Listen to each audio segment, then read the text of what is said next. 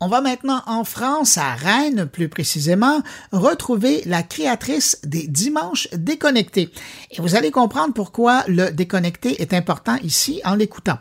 Mon invité est une UX designer de formation qui tient un podcast, un podcast qui s'intitule Et si tu posais ton téléphone et qui aborde avec son podcast les conséquences de l'hyperconnexion d'aujourd'hui. On va la rejoindre immédiatement. Bonjour Lorraine Legal. Bonjour. Lorraine, euh, je le disais dans la présentation, vous venez de lancer les Dimanches déconnectés, mais avant de parler de ça, je veux quand même parler de votre podcast puis de votre cheminement. Normalement, vous êtes le genre de personne euh, qu'on entendrait dans le cadre de mon carnet avec Jean-François Poulain, parce que de formation, vous êtes UX euh, designer. Mais ce qui m'intéresse de savoir, c'est qu'est-ce qui vous a amené à ça? Euh, alors, euh, c'est assez, euh, assez marrant parce que à la base, moi, je, je suis passionnée de graphisme d'une manière générale, donc plutôt de tout ce qui est visuel. Je suis même entrée plutôt par l'étude, la création de logos, d'identité visuelle, des choses très créatives. Et petit à petit, au moment de, de, mes études, au moment de mon mémoire, plus, plus je grandissais, plus je, plus je m'intéressais à, des questions un peu plus psychologiques, cognitives, etc. Et, euh, et, plus je découvrais le pouvoir euh, des designers, en fait, d'une manière générale, euh, l'influence que ça peut avoir, comment ça peut façonner nos manières de, de, de créer, nos manières de consommer des objets, nos manières d'interagir avec les services, et que ça peut avoir un impact à la fois sur la personne individuellement et en même temps sur la société et sur plein de comportements. J'ai trouvé ça complètement fascinant et donc euh, euh, voilà, je suis passée de, ce, de cet intérêt vraiment de, pour la création pure à un intérêt plus global sur euh, l'humain, sur euh, son fonctionnement et sur euh, comment l'accompagner de mon point de vue en ayant un pouvoir positif en tant que designer pour, pour aider l'utilisateur dans, dans sa consommation, dans, sa, dans son rapport avec les produits qu'il peut utiliser au quotidien. D'avoir une conscience, dans le fond. Ouais, ouais, ouais, tout à fait. C'est très important, très important pour moi. C'est, c'est, c'est, ouais, c'est ça. C'est, on a un, grand pouvoir mm-hmm. sur sur des utilisateurs et et, euh, et donc, euh, c'est assez intéressant de leur donner cette conscience-là aussi aux utilisateurs de, de ce pouvoir qu'on a sur eux. Et euh, en même temps, nous, en tant que designers, d'en avoir conscience de ce pouvoir-là et de l'utiliser à, à, bon escient euh, autant que possible. Mais là, cet intérêt-là était tellement grand que vous avez même passé euh, votre mémoire là-dessus. Parce que je, je, lisais que votre mémoire de fin d'études en design portait sur l'impact de l'hyperconnexion sur les adolescents. Oui, tout à fait. Euh, ça, c'est pareil, c'est pas forcément euh, d'instinct la chose que j'ai cherché. Au début, j'étais plus sur un, un, concept un peu général de euh, je trouve que, que dans le monde euh, actuel dans lequel on vit, tout va très vite, euh, qu'il y a beaucoup d'injonctions. Et puis, en remontant un peu le fil de pourquoi j'avais cette sensation, de d'où ça venait tout ça, eh bien, il y avait cette cette idée que tout était renforcé par euh, le numérique, tout était renforcé par le téléphone portable qu'on a constamment avec nous et qui renforce absolument toutes les injonctions. C'est-à-dire qu'au-delà du téléphone portable en tant que tel, c'est le travail qui est là tout le temps, c'est les relations sociales qui sont là tout le temps. Et donc, on est constamment sollicité, on est constamment euh, censé être disponible. Et donc, ça crée cette sensation de d'overdose de, contenu, de, de disponibilité constante, etc. Donc euh, d'abord, ça a été ce constat-là, donc je me suis dit, il y a quelque chose à faire, à creuser avec l'hyperconnexion. Et ensuite, c'est en discutant avec des professionnels, en discutant avec des spécialistes des neurosciences, que là, euh, ils m'ont réorienté en me disant, euh, bah, les adolescents, c'est un peu les laisser pour compte de cette, de cette problématique de l'hyperconnexion, parce qu'autant les adultes commencent à en prendre conscience, les enfants, il y a pas mal de prévention, mais les adolescents, c'est le moment de l'autonomie, et là, ils sont laissés complètement euh, à l'abandon sur ces problématiques, euh, alors qu'il y a encore énormément d'impact sur la manière dont va se construire leur cerveau. Euh, après, j'étais obligée de, de, cibler, donc c'est vraiment ce, cet aspect cerveau qui m'a le plus intéressé, donc j'ai ciblé là-dessus, mais ça a aussi des impacts physiologiques, psychologiques, sociaux, etc. Qu'est-ce que vous en gardez de cette réflexion, de ce travail que vous avez fait là-dessus? Euh, bah en fait, beaucoup de choses, parce que si aujourd'hui j'ai lancé le podcast Les Dimanches Déconnectés, c'est que le sujet m'a énormément parlé. Euh, déjà à l'époque, euh, bah, j'ai, même encore aujourd'hui, je suis, je suis assez jeune, donc c'est quelque chose qui moi personnellement me, me parle aussi.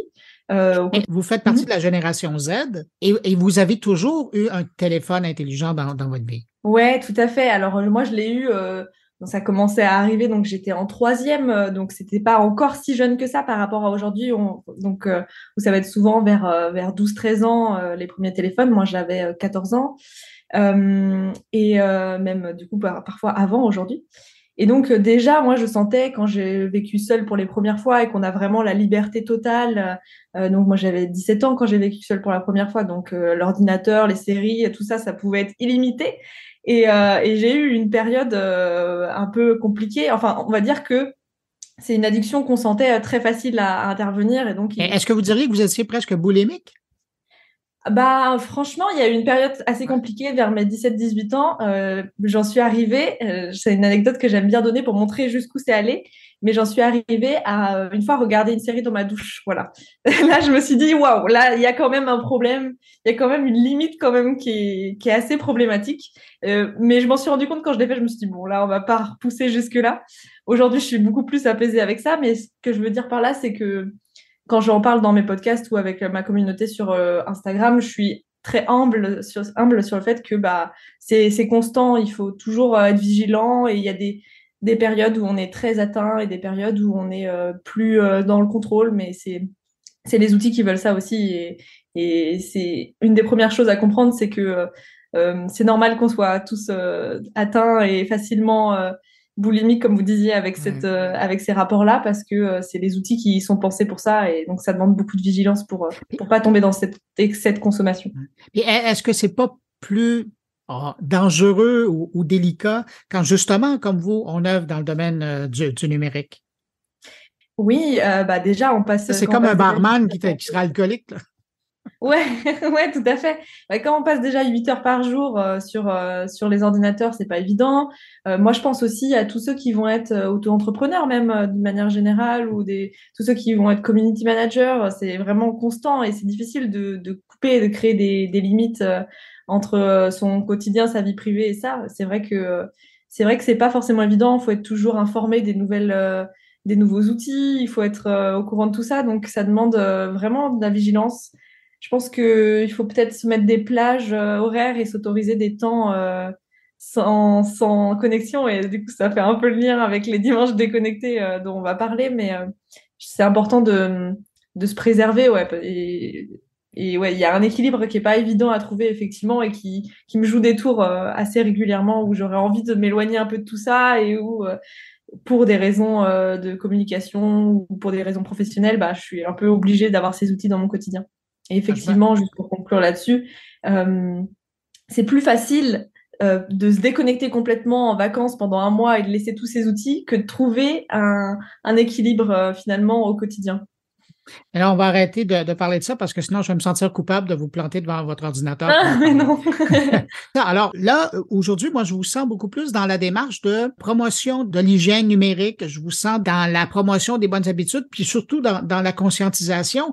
Et c'est pour ça que, euh, ben, d'une part, puis on va y arriver bientôt à, votre dimanche déconnecté, mais vous avez lancé une série de podcasts qui se veut euh, je vous dirais presque un élément déclencheur chez les gens. Vous voulez les, les, les avec différentes thématiques, avec différents spécialistes, vous abordez, euh, j'allais dire, le bien-être numérique à quelque part. Ouais, tout à fait. Bah ouais, je suis contente de voir que, que c'est comme ça que ça ressort euh, comme projet. Ouais, tout à fait. Moi, à partir du moment où je suis rentrée dans ce sujet avec mon mémoire, ça a été un peu une révélation de mais comment ça se fait qu'on soit pas plus conscient de tout ça alors que ça a des impacts vraiment vraiment énorme et sur plein d'aspects de nos vies et sur notre bien-être, sur notre santé mentale. Comme je disais, il y a vraiment les quatre axes euh, sociaux, cognitifs, psychologiques et physiologiques. Et, euh, et ça a vraiment, enfin, ces outils sont tellement euh, au quotidien avec nous que c'est pour moi pas normal qu'on n'ait pas un minimum de conscience là-dessus.